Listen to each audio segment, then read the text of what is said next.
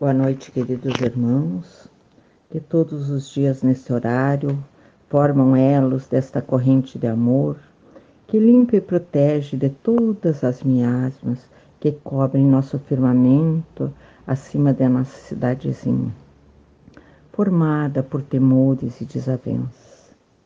Mas sejamos cientes que a nossa união está formando uma aura luminosa que se expande pelas cidades vizinhas se juntando a outras até cobrir todo o nosso planeta.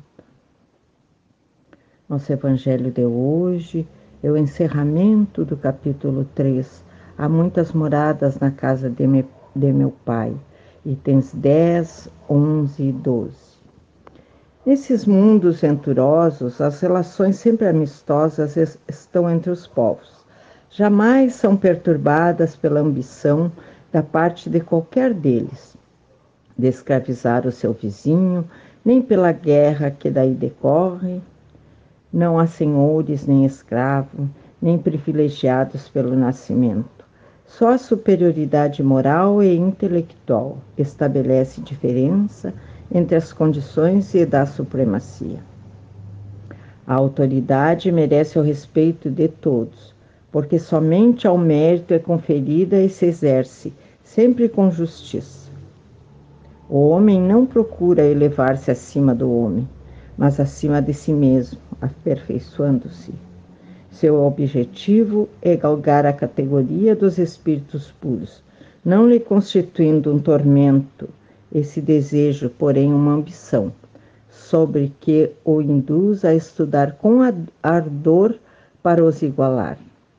Lá, todos os sentimentos delicados e elevados da natureza humana se acham engrandecidos e purificados. Desconhecem-se os ódios, os mesquinhos ciúmes, as baixas cobiças da inveja, um laço de amor e fraternidade prende uns aos outros, os homens ajudando os mais fortes ou aos mais fracos.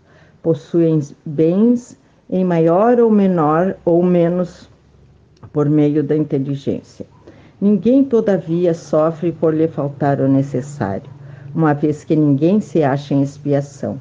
Uma palavra, o mal nesses mundos não existe. No vosso, precisais do mal para sentir o bem, da noite para admirar a luz, da doença para apreciardes a saúde. Naqueles outros, não. Há necessidade desses contrastes a eterna luz, a eterna beleza e a eterna serenidade da alma proporcionam a alegria eterna, livre de ser perturbada pelas angústias da vida material ou pelo contato dos maus que lá não tem acesso. Isso que o espírito humano maior dificuldade encontra para compreender. Ele foi bastante engenhoso para pintar os tormentos do inferno mas nunca pôde imaginar as alegrias do céu. Por quê?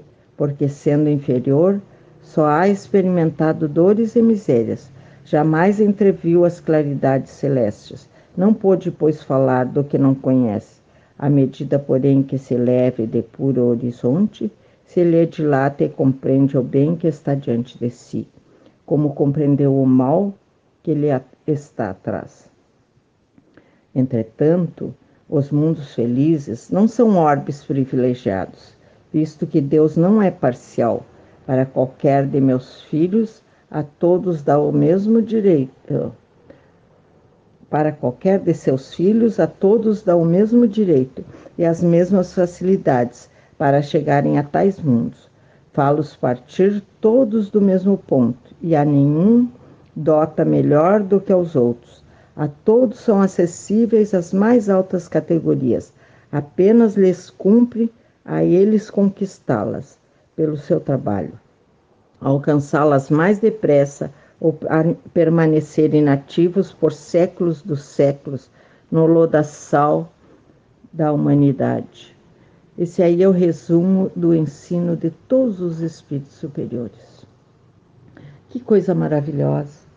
Saber que não mais haverá ciúmes, escravidão, falta do necessário para uma vida digna.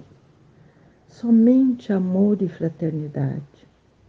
Nos tempos de hoje ainda precisamos do mal, para sentir o bem da noite para a luz, da doença para a saúde. Mas precisamos mudar nossas vibrações mentais, trocando o que passou pelo que está por vir. Um mundo sem angústia, dores, violências, onde começamos a admirar a luz. O Evangelho nos esclarece.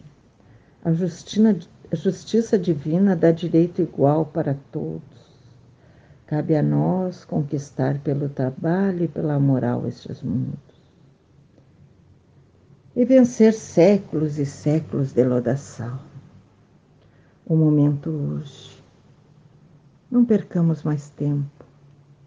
Depende de cada um de nós a marcha que nos levará aos mundos felizes. Mais depressa ou não. Então, como sempre, Deus nos dá o livre-arbítrio e depende de cada um de nós. Isso que é a importância do conhecer-nos a nós mesmos. E o momento chegou, meus queridos amigos. Agora vamos fazer as nossas irradiações de amor.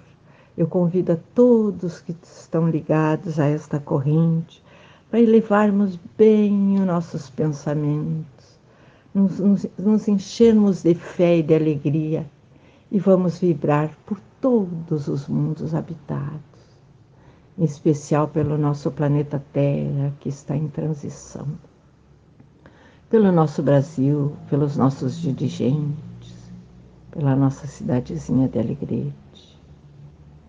Que Deus, nosso Pai, nos proteja a todos, aos nossos lares, aos nossos familiares aos nossos amigos, aos nossos vizinhos e todos aqueles que necessitarem das nossas preces, aonde se encontrarem, nos asilos, nos hospitais, nos presídios, que aonde houver um sofredor possa estar a posto um socorrista de Jesus a ampará-lo. Pedimos ainda pela magnetização das águas, que as águas colocadas por nossos irmãos onde se encontrarem sejam magnetizadas com fluidos salutares às necessidades de quem delas beber. E assim, com nossos corações cheios de amor, de fé e de alegria, damos por encerrado o nosso Evangelho de hoje, em nome de Deus, de Jesus, de Allan Kardec e da caridade.